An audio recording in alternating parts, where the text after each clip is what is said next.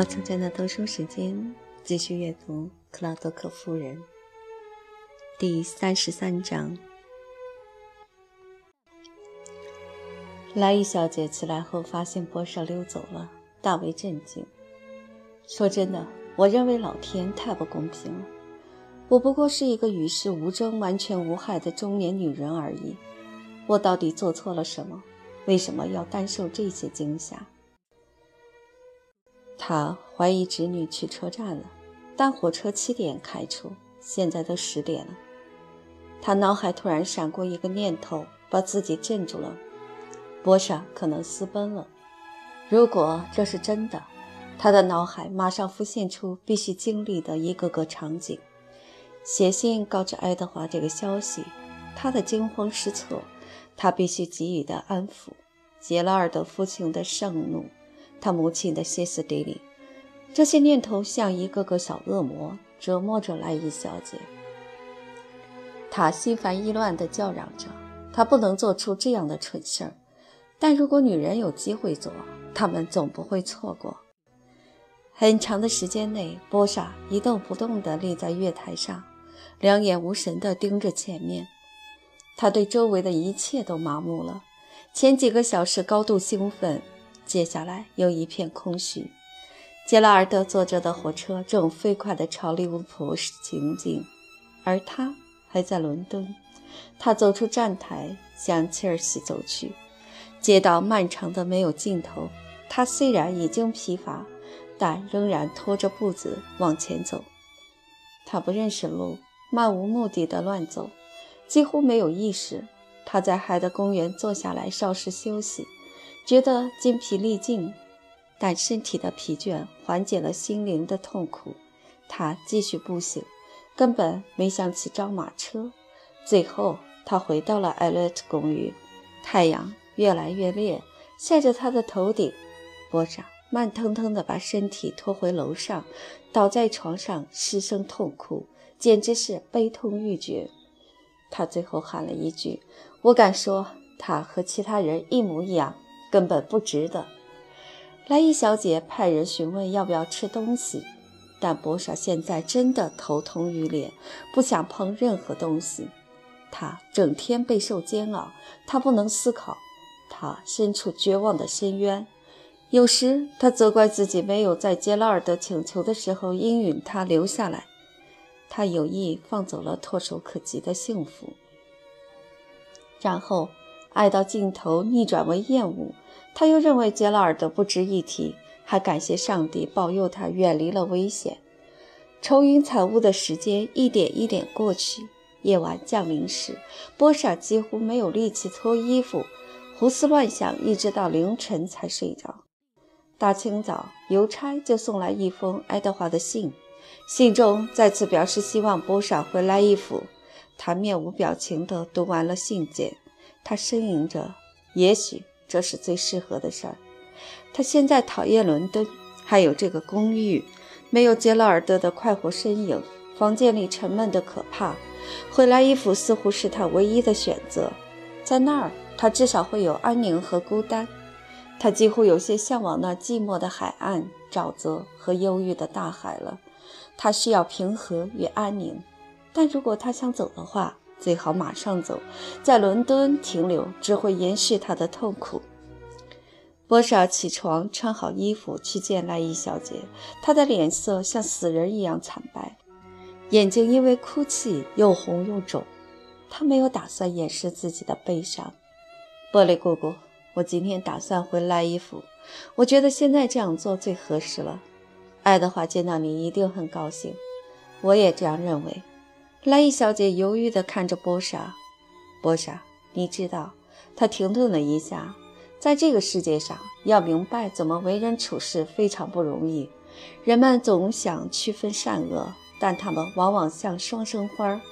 我总在想，那些坚定不移地遵守十大戒律的人是幸运的，因为他们明确地知道如何自处和处事。他们一方面希望进入天堂，一方面害怕恶魔的鬼爪。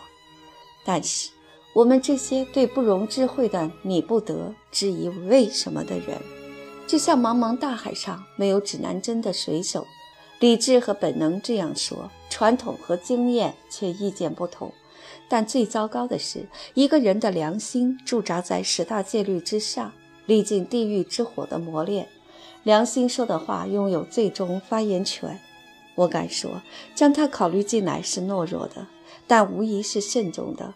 这就像龙虾沙拉，吃它不代表道德败坏，但极有可能会消化不良。要和普通人的看法背道而驰，一个人必须非常自信，否则，也许最好别去冒任何险，只需沿着世人走过的那条安全的道路一直走下去。它并不令人振奋，也没有壮观可言，反而相当乏味。但它安全可靠，完全没有后顾之忧。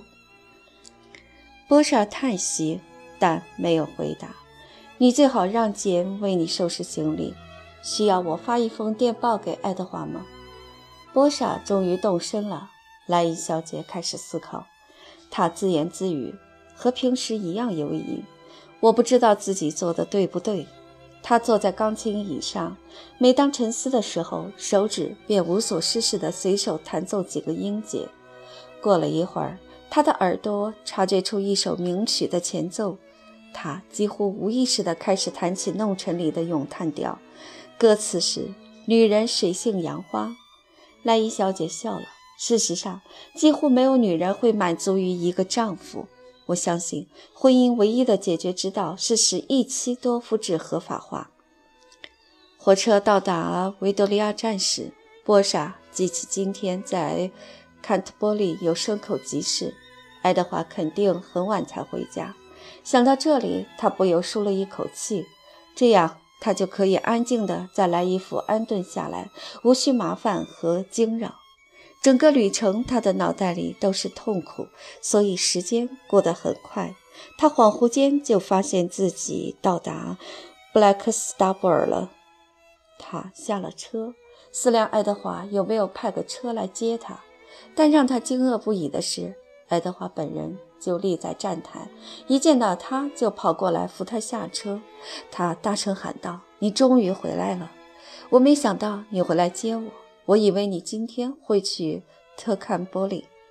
我正准备出发，就收到了你的电报。当然就不去了。很抱歉妨碍了你。说什么话？我太高兴了。你不会以为我的夫人要回家了，我还跑去牲口市场吧？”他惊奇地看着他。他见到他很高兴，诚恳的脸上都放出红光了。我的老天，真是太好了！我告诉你，我厌烦了和妻子分居的日子。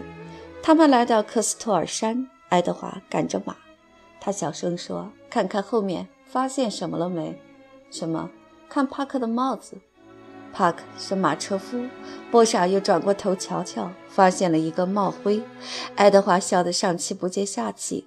你认为那是什么？嗯，我昨天被选为市议会的主席了，这意味着依据职权，我是治安官了。所以，我刚得知你要回来，就马上跑去领了个徽章。回到莱伊府时，他贴心地搀扶波莎下马车。他惊奇地发现，客厅已经摆好茶点和鲜花，一切都如他的心意。爱德华问：“你累了没？在沙发上躺一下，我给你倒茶。”他服侍他，劝他吃东西。事实上，他一直为他忙前忙后。天哪，又见到你回家，我太高兴了。他喜形于色，波莎深受感动。你是不是很累？还可以在花园里走一走吗？我想给你看看我为你做出的一些改变。现在是那个地方的最佳观赏时间。他为他披上一条围巾，免得晚风让他受凉，还坚持让他挽住自己的胳膊。来看这儿，我在客厅的窗外种上了玫瑰。我想你坐在最喜欢的地方读书时，应该会高兴看到它们的。他带着他往前走，来到观赏海景的好地方。我在这两棵树之间放置了一条凳子，这样你有时可以坐在这儿看看风景。想得这么周到，真是难为你了。我们就在这儿坐坐吧。我觉得最好不要，露水太重，我不希望你着凉。晚饭时，爱德华准备了波莎最爱吃的菜肴。波莎表示满意时，他乐不可支。然后他躺在沙发上的时候，他替他放好靠枕。没人比他更加体贴，没人比他想得更周到。他想：啊，亲，我亲爱的，如果三年前你能有现在一半好，你也许能留住我的爱。他呐喊不已，是分离加强了他的感情，还是他自己改变了？他不是磐石一样不可转移吗？他知道自己像水一样起伏不定，像夏天的风一样变幻无常。也许他一直这么体贴，一直这么周到，而他却强求一种他感觉不到的激情，反而忽视了他的深情。现在他对他一无所求，却惊讶地发现他在无私地奉献着。如果他爱她，他会感觉更加遗憾，因为他除了完全的冷漠以外无以为报。他甚至惊讶地发现自己极其冷酷。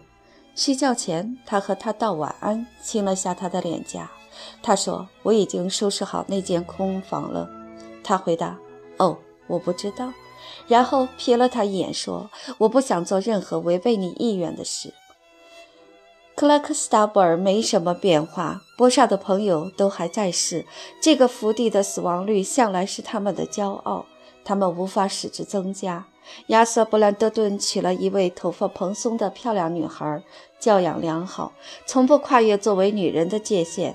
但这件事带来的唯一结果是让他的母亲增加了新的谈资。波莎还是那个旧毛病，总感觉自己没有离开过这个地方。他让自己忘记杰拉尔德，然后高兴地发现回忆并不会胡搅蛮缠。一位曾经是感伤主义者的犬儒派人士通过观察得出，一个女人只会对第一任情人倾心付出。自此以后，她迷恋的只是爱情本身。自然，第二次的伤痕和之后的眷恋都很容易愈合。波莎对莱伊小姐有无限的感激，庆幸她那一晚适时赶回家。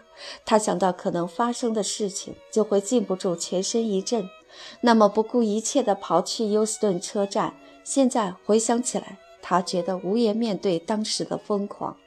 他很难原谅杰拉尔德，因为他，他差点让自己丢人。他看得出，他是个朝秦暮楚的男孩，随时追逐遇到的女人。他嘲讽地告诉自己，他从来没有在乎过她。两个星期后，博莎收到一封从美国邮寄过来的信件，是由莱伊小姐转交的。她认出信封上的字迹，脸色变得煞白。旧情的浪潮席卷而来，她想起了杰拉尔德绿色的眼睛、稚嫩的嘴唇。她已经反感爱情这个东西了。她看看地址，又看看邮戳，然后把信放下。我告诉过他不要写信了。看到杰拉尔德的来信，竟然让他如此痛苦，他对自己感到愤怒。他现在几乎要恨他了，但又一心想亲吻信纸和上面的每一个字。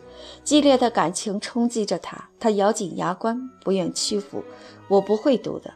他想向自己证明他是有力量的，至少他有决心抵抗这个诱惑。波莎点起一根蜡烛，手里拿着信，准备烧掉，转而又放下。事情不能结束得太快，他宁愿延长这次考验，来充分证明自己的毅力。他对特意为自己调制的痛苦有一种奇特的快感。波莎把信放在房间的壁炉架上，非常显眼，这样他无论什么时候走出房间，都会不可避免地看到它。他想惩罚自己，于是让诱惑尽可能地折磨自己。他注视那封未拆开的信，足足有一个月。有时打开的渴望无比强烈，有时他半夜惊醒，对自己说：“他必须知道他说了些什么。”啊，如果他能想象出来，该有多好！他发誓，他爱他。他谈起最后一天他赐予的吻，他说：“没有他的日子很难熬。”波莎看着那封信，攥紧拳头，强迫自己不拿起来拆封。他必须克制自己，不去狂热地亲吻她。终于，他平复了所有的欲望。他可以无动于衷地看着他的手机。他检视自己的内心，找不到情感的痕迹。考验圆满结束，现在可以了。他又点燃一根蜡烛，把信点燃，直到稍微灰烬。他把灰收集起来。放到手中，从窗户扔了出去。他觉得通过这个举动，他和过去就此了结了，杰拉尔德也彻底从他的生活中抹去了。但波莎不安的灵魂并没有得到安宁。起初，他觉得自己的生活勉强满意，但现在没有任何情感占据他的心灵。单调的日子也一成不变，一个星期又一个星期过去了，一个月又一个月过去了。冬天来了，比以往的所有冬天更加孤寂，乡村变得沉闷难忍。白天是灰暗阴冷的，云层那么低，似乎伸手就能摸到。广阔的田野曾经有百般乐趣，现在只有乏味。所有的乡村景色，在他心里只不过是无情的萧瑟。日复一日，月复一月，他看到的景象从未改变，他烦闷得要命。有时候，波莎闲逛到海边，眺望凄凉的水域，他渴望自己能像眼睛和心灵一样去旅行。往南边走，走到一个碧空如洗的地方，越过阴霾，进入那片阳光普照的美丽土地。幸而他不知道自己的目光直指北方。如果他真的如愿以偿，那他根本不会抵达什么南方的乐土，而是北极。他沿着海滩散步，脚下是数不清的贝壳。他不满于忧虑不安的现状，一直被对未来的期待折磨着。他只能想象。空虚只会以几何级数增加，他仿佛看到了余生中等待着自己的只是单调的日子，头便开始痛起来。他回到家，想到即将到来的乏味夜晚，心里升起一阵厌恶。波莎完全被焦躁不安的情绪控制了，身体的痛苦传到精神上。他会亢奋地在房间里不断走来走去，他会坐在钢琴边弹几个音节就罢手。音乐似乎和所有其他东西一样没意思。他好像经常处于这种状态。他尝试着阅读，但连翻开书的心思都没有。一看到印刷体的书页，他就觉得索然无味。资料类的书告诉他一些他不想知道的知识，而小说中的情节让他根本提不起兴致。他随便翻上几页，然后就厌恶地扔到一旁。然后他又出门。无论什么事情都比他实际在做的事情有趣。他走得很快，但这种运动、乡村的景色还有周围的气氛都让他厌烦。于是他几乎马上打道回府。波莎像得了强迫症，每天走一样的路，荒芜的小路、树木、篱笆和田野，固执地以灰色调铭刻在他脑中。当他被逼着出去活动一下时，他就连续走上好几英里，只想快些结束。在冬季，年初的风比以往更加顽固，迟迟不去，他感到前进困难，寒冷刺骨。有时，波莎也出去拜访亲友，必须遵循的社交礼仪能让他得到一时的解脱。但门刚一关上，他的心便沉入更深的绝望和空虚中。他有过突然渴望社交的时候，于是派出许多请帖。然而，宴请日子临近时，他又觉得准备工作讨厌得无法形容，客人也让他憎恶。很长一段时间，他以身体不适为由拒绝接待任何客人。有时，他以为自己会在孤独中发疯。他转投上帝，寻求安宁，那是行动无力的人唯一的避难所了。但他对宗教半信半疑，结果仍然得不到慰藉。他陪着格罗夫小姐访问教区，但他不喜欢穷人，也厌恶他们空洞无物的闲聊。他的头疼得厉害，于是用手拼命地揉太阳穴。他感觉他能大把大把地揪下头发来。他扑倒在床上，在无聊的折磨下哭泣。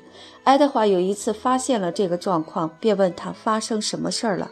哦，我头疼得不行，简直疼得想死。他请来拉姆塞医生，但波舍知道医生的诊治也无济于事。他觉得自己的病无药可救，即使是时间，除了死亡。早上醒来，第一个想法就是又得打发乏味的一天。他明白这种可怕的沮丧感。晚上知道自己可以享受几小时无意识时光，他明白那种宽慰。未来的声音是贫乏单调的，他的精神在想象中接近崩溃。白天过去是晚上，晚上过去又是白天，月月岁岁一个接一个，没有完结的时候。